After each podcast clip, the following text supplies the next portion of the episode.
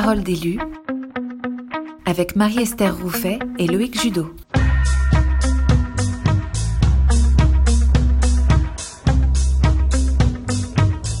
Bonsoir et bienvenue dans Parole d'élu. On est très heureux de vous retrouver après cette petite pause estivale pour ce septième épisode.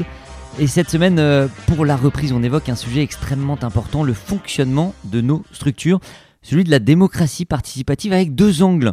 On va parler de la participation des personnes accompagnées et puis de la démocratie associative. Vous connaissez le principe de l'émission, 30 minutes, des experts qui sont avec nous pour répondre à vos questions. Bonsoir Cindy Verger. Bonsoir. Vous êtes euh, chargée de mission euh, participation des personnes accompagnées au sein du pôle inclusion sociale de la Dame. Merci d'avoir accepté notre invitation à, l'émission. Et puis on va aller directement du côté de la Nouvelle-Calédonie. Il est 4 heures du matin. Michel, vous avez du courage. Bonsoir bonjour. On peut dire bonjour d'ailleurs pour Michel. Je crois qu'on va dire bonjour parce que quand il est 4 heures du matin, on, préfère dire bonjour.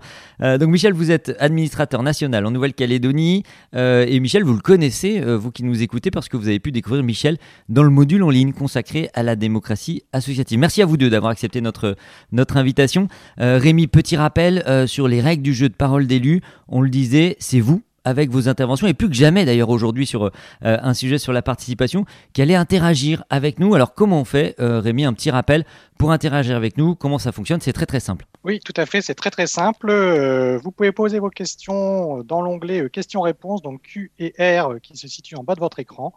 Et puis, euh, je transmettrai les questions aux experts où j'essaierai d'y répondre directement durant ces 30 minutes. Merci à vous. Merci euh, Rémi, on compte sur vous évidemment pour vous, nous apporter vos, témoignages sur ce qui a pu, être mis en œuvre dans vos structures.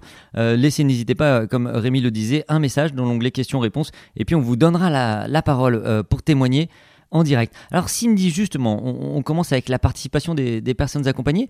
ça, veut dire quoi en quelques mots la participation des personnes accompagnées concrètement? Alors la participation des personnes accompagnées, euh, on, fera le lien avec euh, Michel tout au long, mais elle est très liée à la démocratie associative.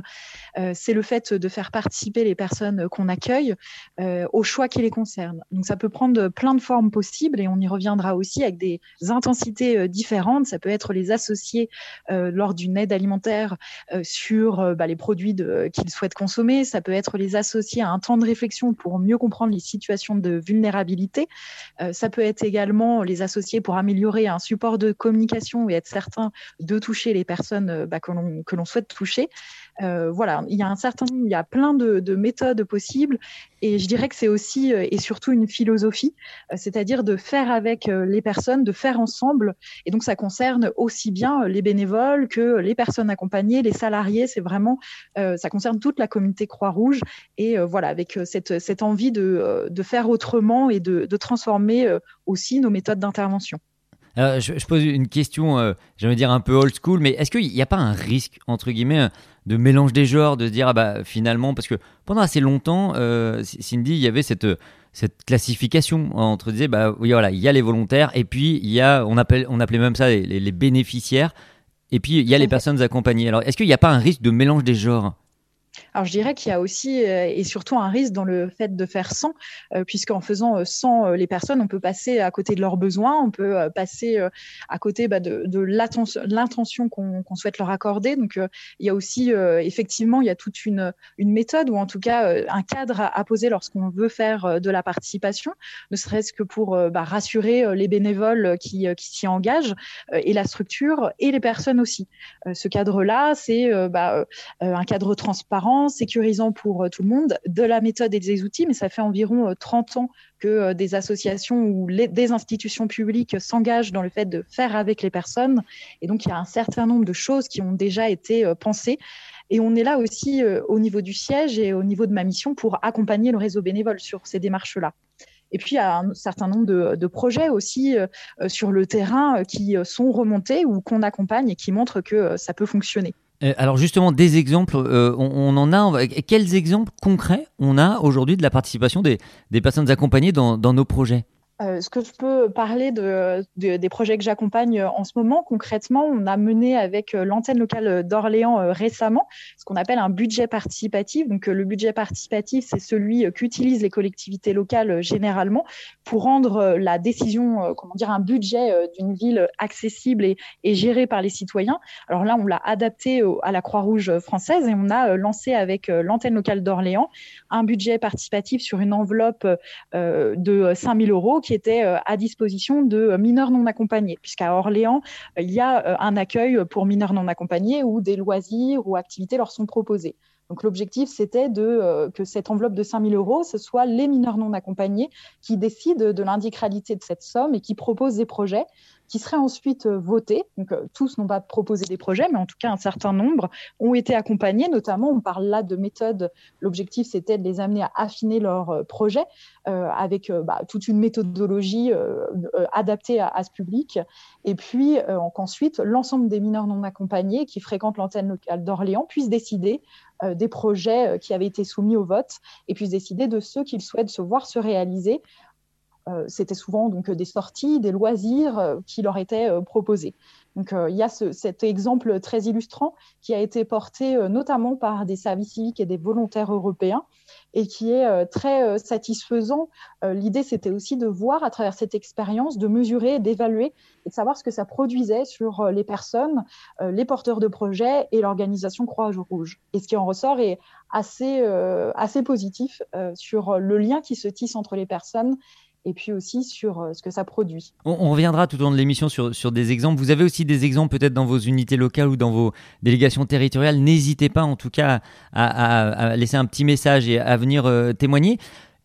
2018, changement de, en tout cas, une décision qui va euh, un peu révolutionner, j'ai envie de dire, notre le, fonctionnement et la participation des, des personnes accompagnées. Alors Cindy, je ne sais pas si vous êtes toujours avec nous. Euh, mais, Tout à fait. Ah ok. Et euh, du coup, voilà, ça, ça, va changer en 2018. Il y a une décision du conseil d'administration dans, dans, ce sens. Tout à fait. En 2018, le conseil d'administration euh, rend une décision sur la participation des personnes accompagnées avec deux possibilités euh, qui sont ouvertes, alors qu'ils l'étaient déjà, mais qui s'agrandissent, sur le fait qu'elles puissent euh, être actrices au sein de la Croix-Rouge, donc en étant bénévoles et notamment bénévoles d'une action dont elles sont bénéficiaires. Ça, c'est assez nouveau puisque ce n'était pas possible avant. donc maintenant, elles le peuvent. et puis, en pouvant porter des, des, projets avec des bénévoles au sein des unités locales ou des DT. Donc, euh, si elles souhaitent euh, un projet où elles ont un talent, elles peuvent euh, le, le, mettre en place en fonction des besoins. Et puis aussi l'importance de l'expertise du vécu, donc de reconnaître qu'une personne qui traverse des situations de vulnérabilité ou de précarité, elle est la plus à même sans doute, en, en même temps que les professionnels ou que les savants, pour bah, nous, informer sur ces situations, qu'on les comprenne et qu'on puisse ensuite développer des actions qui soient les plus adaptées. Donc euh, l'idée, c'est de aussi euh, les, solliciter, euh, mettre en place des groupes de réflexion, par exemple, pour mieux comprendre ces situations et puis adapter nos actions au niveau de la Croix-Rouge sur le terrain. Et ça peut se faire de plein de manières possibles. Je parlais de, groupes de travail, ça peut être des consultations aussi sur leurs besoins. et, voilà. Et le, principe, c'est effectivement d'aller vers elles et, qu'elles soient actrices au même niveau que des bénévoles ou que des salariés à la Croix-Rouge française. Ah, je, me tourne justement, on a, la, chance d'avoir euh, euh, Michel qui est administrateur national. Je, me tourne un peu vers vous, Michel, avec cette, décision. Ça, a quand même vraiment changé en fait un peu le, euh, jeu, en tout cas les, cartes et les règles du jeu, de se dire dorénavant, une personne accompagnée peut intervenir dans l'action et même dans l'action dont, elle va, bénéficier. C'est exact. C'est vrai que le rôle du conseil d'administration, souvent, c'est de, de, mettre en avant déjà ce qui existe, d'officialiser, parce que c'est pas parce que le conseil d'administration le décide que ça va apparaître. C'est souvent, on a vu un mouvement, c'est cette notion d'anticiper, de faire remonter justement les informations. Euh, et là, on est là pour dire oui, allons-y vraiment. C'est vraiment à mettre en place cette dynamique. Euh, c'est à la fois une, reconnaissance, effectivement, une, validation et d'inciter les gens à continuer dans ce mouvement, parce que comme le disait très justement Cindy, on passe à côté de quelque chose quand on ne favorise pas la participation. Je crois que c'est ça qui est important. Et, on le voit, Cindy, c'est important, euh, ne serait-ce que dans la considération de la personne euh, accompagnée, elle va finalement réavoir un rôle social. Alors ça, ça, ça, fait, j'imagine, lien avec tous les concepts de résilience, mais dans la société, euh, on est dans une société qui va donner en fait de plus, de, de plus en plus de place effectivement à la personne dans le système et dans le système dans lequel elle peut effectivement être, entre guillemets, j'ai envie de dire, des, deux côtés, c'est-à-dire agir au sein du système ou aussi, bah, des fois, on va dire, bénéficier ou être accompagné plutôt par le, le système. Tout à fait. On sait que dans des situations de vulnérabilité ou de précarité et de pauvreté, il y a aussi toute une exclusion de la personne à la vie de la, en société, aux choix qui les concernent, à la citoyenneté. Et c'est euh, tout euh, très important. Et je pense que c'est aussi un des rôles de la Croix-Rouge euh, de pouvoir bah, faire participer ces personnes, les remettre aussi à travers soit du bénévolat, soit la proposition d'activités, les consulter aussi. C'est aussi reconnaître leur dignité en reconnaissant leurs paroles et en leur permettant de de participer, alors de la manière dont elles souhaitent et euh, la manière dont elles sont euh, capables au moment où, elles, euh, voilà, au moment T. L'idée, c'est aussi de, ça participe à, leur revalorisation, à leur, à leur confiance en elles. Et je pense que c'est aussi très important dans, le, dans, ce, dans ce parcours d'accompagnement qu'on leur offre que, de, que, que de pouvoir faire avec elles. Euh, alors, une question justement de, Nathalie Honoré qui nous demandait j'ai du mal à comprendre le terme accompagner, notamment par rapport aux personnes en situation de, handicap. C'est vrai qu'on a changé de, vocabulaire, euh, et je parle sous le contrôle de, Michel et Cindy, où on parlait euh, avant de, bénéficiaires. dorénavant, on parle de personnes accompagnées, de personnes accompagnées d'ailleurs quand elles, quand elles sont plusieurs. Tout à fait. Alors, on a choisi ce terme à la Croix-Rouge française parce qu'il est non discriminant. bénéficiaire bah, induit le fait d'une relation un peu désagréable équilibré où euh, bah, la personne bénéficie de nos services, ce qui est vrai tout à fait, mais l'objectif en la qualifiant de personne accompagnée, alors on pourrait aussi utiliser le terme de, personnes accueillies, euh, de, euh, de public. L'idée, c'est d'être déjà dans le vocabulaire, et on sait que le vocabulaire est important, aussi dans une démarche de prendre en compte la personne et d'être dans une relation qu'on essaye d'être plus équilibrée, c'est-à-dire de laisser la place aux personnes. et, et c'est pour ça qu'on a fait le choix de, changer de, vocabulaire. Donc, on utilise euh, de moins en moins le terme de bénéficiaire euh, euh, et, on essaye d'utiliser celui de personne accompagnée. Voilà, d'être peut-être moins dans une relation ascendante. D'ailleurs, ce terme, Michel, on le retrouve dans, les formations. On parle d'accompagnement en formation. Le, vocable, même le vocabulaire a changé. Dans le cadre de nos formations, on est beaucoup moins dans un, quelque chose, dans un dictat de l'enseignement et plus de l'accompagnement à faire ensemble, Michel. Euh, effectivement, hein, on emploie aussi le terme d'animation. Je crois que je faudrait reprendre l'image de deux personnes qui sont sur un chemin, qui vont vers quelque chose, et à un moment donné, on ne sait plus qui accompagne qui. C'est plutôt d'être à côté d'eux. Et euh, je pense que la notion de bénéficiaire m'a été réductrice parce que moi, personnellement, je bénéficie beaucoup d'être à côté d'une personne. Donc, euh, c'était, on a vraiment changé ce rapport et euh, mettre en avant les ressources des personnes. Alors, une personne en situation de handicap, elle a aussi des ressources, donc on est aux côtés d'eux. Et on est vraiment là pour co-construire des réponses. Donc, c'est vraiment un travail de partenariat. On a tous besoin d'être accompagnés. C'est très important ce que dit Michel, parce qu'effectivement, je pense dans notre situation euh, de bénévole ou autre, euh, les statuts au final sont, ou les frontières sont assez floues. On vient tous chercher quelque chose en étant bénévole ou en, s'engageant dans un, emploi euh, avec du sens, de, la même manière qu'une personne accompagnée, on vient tous chercher quelque chose au final. Donc, on peut construire une relation différente, je pense, au sein de, nos actions. Ça nous donne envie de relire un peu Marcel Mauss qui parlait du don contre don, du coup, en vous écoutant, Cindy. Alors, une, question très, très technique de, Philippe, qui avait posé sa question notamment dans le, Padlet et qui la repose ici, qui concerne en fait eh bien, les personnes qui n'auraient pas de papier.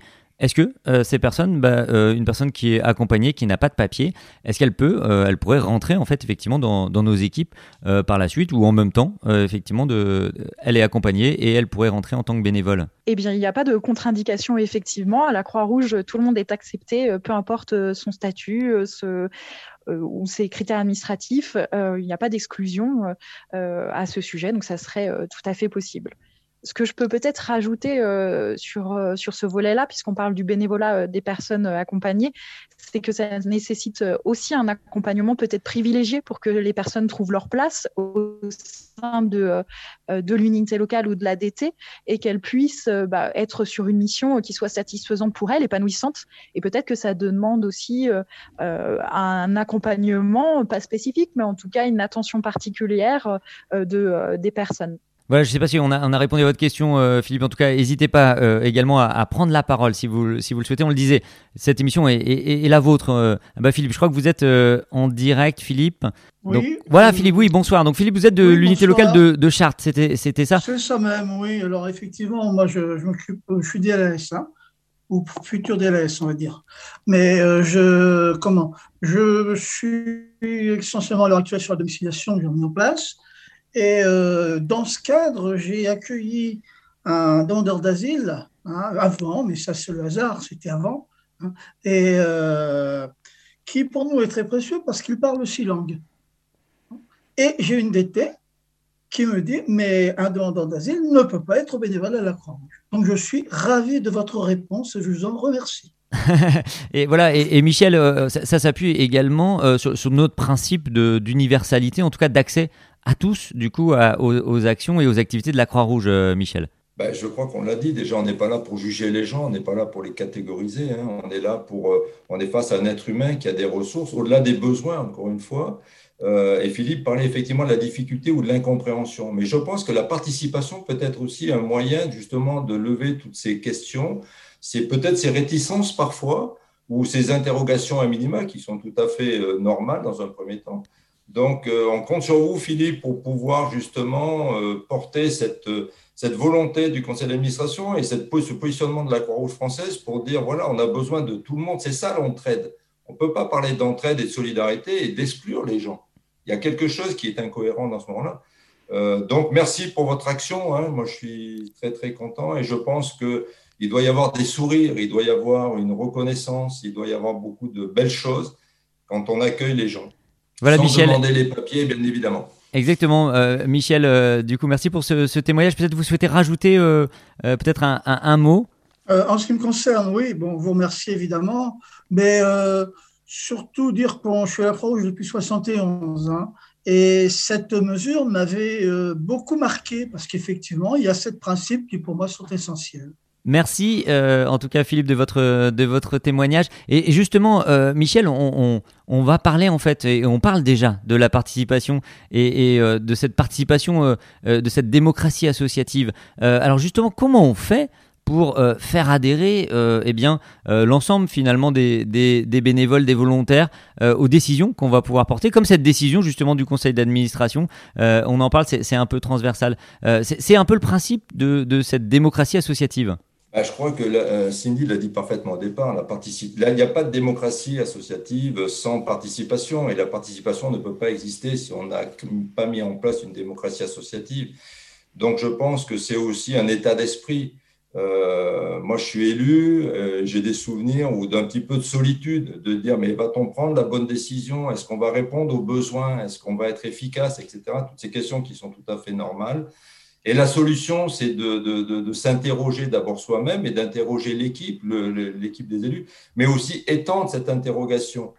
Euh, et, ça vient tout naturellement, c'est de la participation. Quand on donne la parole aux gens avec beaucoup de respect et d'écoute, tout naturellement, euh, ils se sentent euh, concernés. Souvent, ils apprécient beaucoup qu'on leur demande leur avis. Et puis, après, il y a cette adhésion. Hein, et c'est vraiment, on a le sentiment de mettre en œuvre des décisions ou des orientations collectives. Et c'est quand même beaucoup plus facile. Et ça, ça marche très, très, très facilement. Et je dois dire que ça existe. Ce n'est pas quelque chose de nouveau. On a déjà des exemples de démocratie associative et de participation partout. La seule chose, je crois, c'est qu'il faut vraiment le dire que ça marche. Allez-y, euh, ça existe, continuons. Et je pense que dans, à l'heure actuelle, dans la situation compliquée que l'on vit tous, euh, c'est un, une, belle, une belle idée, cette démocratie associative. Et la participation vient rajouter euh, à l'efficacité de ce mouvement. Alors ça, me fait, ça fait écho à, l'échelle de participation qu'on avait dans le, dans, le module. Alors justement, en, quelques mots, cette échelle, parce qu'elle résume bien quand même du coup le, comment on va réussir euh, à, finalement faire adhérer et faire participer les, les, bénévoles et, les personnes accompagnées. Oui, oui. Alors cette échelle, elle a, elle a été euh, théorisée pardon, euh, il y a environ 30 ans. Hein. Elle n'est pas, elle est pas nouvelle. Quand la, la, question de la participation des personnes accompagnées est arrivée en France, c'est une échelle qui est intéressante, je trouve, parce qu'elle est très concrète. Il y a plusieurs niveaux. On n'est pas obligé d'arriver au, au, niveau, au sommet tout de suite. On peut franchir des étapes en fonction de la situation de sa structure, de euh, comment euh, se sentent les bénévoles et les personnes accompagnées aussi. Il y a sans doute, en fonction des projets, différents niveaux. Donc, alors, vous avez un premier niveau d'information qui est un peu le niveau zéro euh, de transparence. ça peut être la transparence des décisions qui sont prises par le CA, qui sont affichées au niveau de l'unité locale, par exemple. Ensuite, il y a un niveau de consultation. Donc là, on serait sur bah, au choix qui concerne les personnes. Donc, on parlait de l'aide alimentaire tout à l'heure. Ça peut être le choix des vêtements également. et ça peut être aussi consulter lorsqu'on veut mettre en place une nouvelle activité ou qu'on se rend compte qu'il y a une activité qui ne répond pas forcément, euh, qu'on n'a pas le, public qui répond, bah, d'essayer de savoir euh, pourquoi euh, cette activité n'est pas, voilà, ne marche pas, et bien d'aller consulter par des entretiens qualitatifs, individuels ou collectifs. Ensuite, il y a un volet plutôt de co-construction de projets. Donc là, ça va être construire des projets avec les personnes accompagnées et les bénévoles. On est toujours sur cette double logique d'associer les uns et les autres. Euh, ça peut être par exemple un atelier de cuisine avec euh, les euh, avec les denrées de la ramasse alimentaire, par exemple, parce que on a des personnes qui ont des talents de cuisinier. On sait tous qu'on a des ressources. Hein, dans, on a tous une expérience de vie très riche, donc chacun peut peut apporter de cette manière. Et ensuite, ben, vous avez un volet de codécision qui est le qui n'est pas le dernier le dernier échelon, on pourrait encore viser euh, au-dessus, mais là qui est euh, bah, de prendre des décisions en commun euh, sans, différence de statut, où on pourrait être sur un collège de personnes accompagnées et un collège de bénévoles qui ne soient pas accompagnés, par exemple au sein de notre conseil d'administration, par exemple pour prendre vraiment une situation et que les uns et les autres bah, puissent décider des orientations stratégiques de la Croix-Rouge. voilà, de manière un peu synthétique hein, et, illustrée par des exemples concrets et, et et effectivement, selon les projets, vous pouvez être à différentes intensités. Et aussi, l'idée, c'est que bah, la participation, elle ne, reste pas euh, à, une activité, mais qu'elle infuse tout le fonctionnement de la structure et que petit à petit, eh bien, on, fasse avec euh, les personnes, euh, peu importe en fait qu'elles soient bénévoles ou personnes accompagnées. Et, cette échelle de participation, Michel, j'imagine, quand on voilà, quand on est élu, on peut la mettre en œuvre également pour la vie et pour la démocratie associative, c'est-à-dire concrètement pour les décisions au sein de l'unité locale ou de l'ADT. Bah, tout à fait, je confirme. Je voudrais aussi quand même étendre aussi la, démocratie associative aux, salariés de la Croix-Rouge française, parce que je pense qu'à partir du moment où on considère que tous les acteurs sont concernés, euh, et ce qui fait la richesse de la Croix-Rouge française, c'est justement euh, cette diversité, y compris les salariés. Euh, donc oui, je crois qu'il ne faut pas se mettre la pression, c'est un chemin, hein. on a le droit à l'erreur, on a le droit de progresser, euh, et je crois que c'est cette, cette co-construction tout au long du mandat qui va permettre que chaque territoire va pouvoir avancer, mais aussi chaque élu, chaque salarié, chaque acteur va pouvoir progresser individuellement, s'enrichir de l'expérience des autres, des échanges. Donc je crois que cette notion d'échelle me paraît euh, très très intéressante. Ça veut dire qu'on peut démarrer doucement. Hein, il n'y a pas de honte à ça. Ce qui compte, c'est démarrer. Et effectivement, suivant les situations, suivant les personnes, suivant les moments, on peut gravir différents échelons. Mais ce qui compte, c'est d'être vraiment dans cette dynamique. Hein. C'est une volonté, c'est un état d'esprit. Et oui, il ne faut pas s'imaginer qu'on va démarrer au niveau euh, maximum. Est-ce qu'il y a un niveau maximum? J'en sais rien, je ne pense pas. Mais euh, se laisser aussi la possibilité d'avancer tous ensemble. Et alors justement, euh, Michel, euh, sur, cette participation, euh, souvent en fait on se dit la démocratie associative c'est peut-être un concept un peu compliqué, etc. Des fois on le fait sans trop le savoir, on est un peu des, j'ai envie de dire des Monsieur Jourdain de la, participation et de la démocratie associative. finalement en fait on a des exemples des fois très concrets et on se dit ah ben, en fait c'est ça la démocratie associative. Ben, je, crois déjà, c'est de se rendre compte. Hein, le meilleur moyen de savoir qu'on fait les choses, c'est de s'observer. Et puis je trouve que c'est intéressant pour nous élus, hein, puisque là on est sur des paroles d'élus, de se positionner, de savoir qu'est-ce qu'on fait, où c'est qu'on en est, du, mandat, euh, des projets, etc. Mais euh, je crois que c'est vraiment un état d'esprit basé sur les relations, hein, sur euh, cet enrichissement. Donc je pense que c'est vraiment très intéressant, mais on le fait à tous les niveaux, au travers d'une discussion, d'un petit groupe, au travers, on peut le faire de manière beaucoup plus comment dire, importante, au travers de séminaires, au travers d'événements. Nous, moi j'ai le souvenir en début de mandat d'avoir travaillé sur le contrat stratégique et au début, on ne savait pas trop. On a dit, bon, on va quand même y aller. Et les résultats ont été au-delà de toutes nos espérances. On a été agréablement surpris. Et surtout, ça crée une dynamique. C'est-à-dire, c'est un enchaînement, c'est un cercle vertueux. Euh, les gens, à minima, au-delà de la. Parce que souvent, on se dit, il y a le risque que tout le monde parle et que ça parte dans tous les sens. Non, parce que bien sûr, il faut mettre des règles hein, de bienveillance, de bienséance, d'animation. Hein. Mais on s'aperçoit qu'il y a des gens qui restent timides dans les propos, mais ils ont quand même le, euh, le sentiment de participer, d'être là, et puis après, ils se révèlent, ils adhèrent. Donc, je pense qu'on est gagnant à tous les niveaux là-dessus. Et je le dis souvent avec beaucoup d'humour, mais je pense que c'est vrai. Le seul risque, c'est qu'on ait des idées géniales. Et, de quelqu'un, de, venant de quelqu'un auquel on ne s'y attendait pas, qu'il soit jeune, qu'il soit euh, accompagné, qu'il soit salarié, qu'il soit ancien. Et c'est ça, cette richesse, c'est surtout de la surprise. Et bien souvent, il y a beaucoup de bonnes surprises plutôt que de, de risques réels.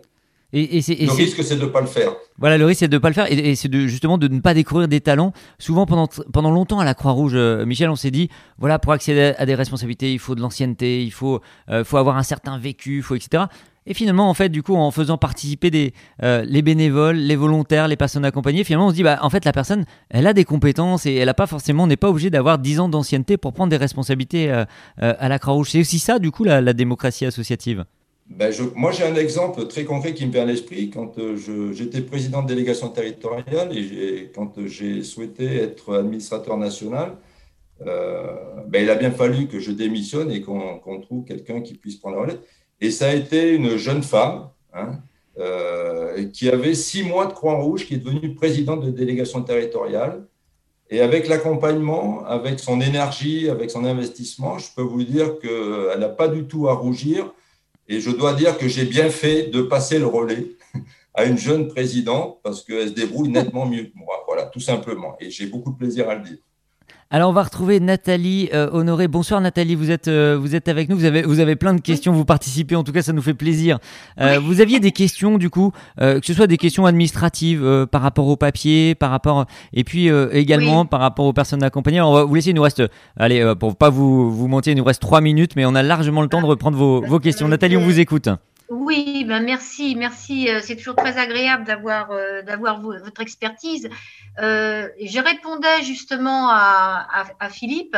inversement, un, sans-papier, un sans-papier qui, qui, devient bénévole et qui a ses compétences et qui apporte beaucoup à la Croix-Rouge, peut-il être aidé par la Croix-Rouge ou, ou les droits de la Croix-Rouge pour accéder à un statut euh, soit de droit d'asile, soit de voilà, être reconnu par l'État, quoi. Est-ce que est-ce que ça existe ça?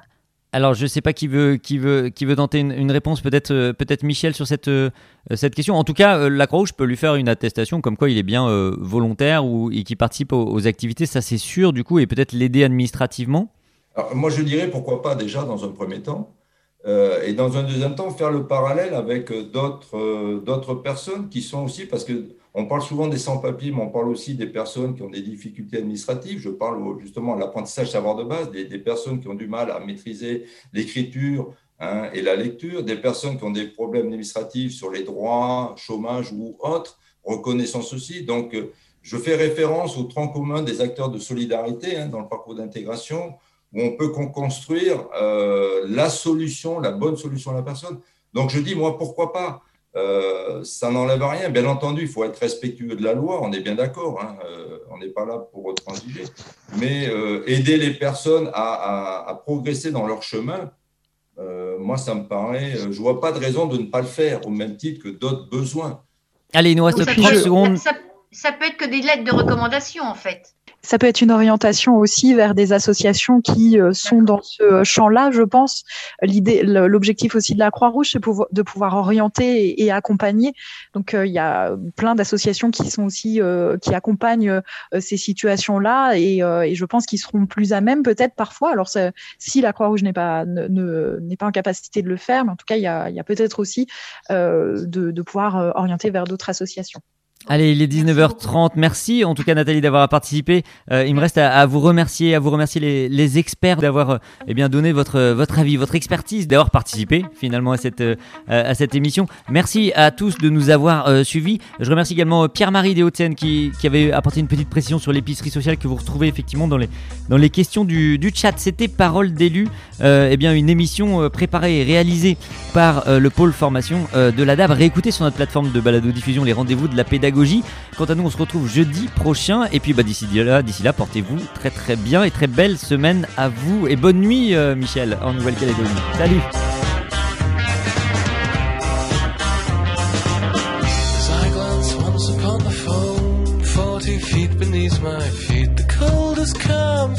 through the molten veins, cooling all the blood to slush.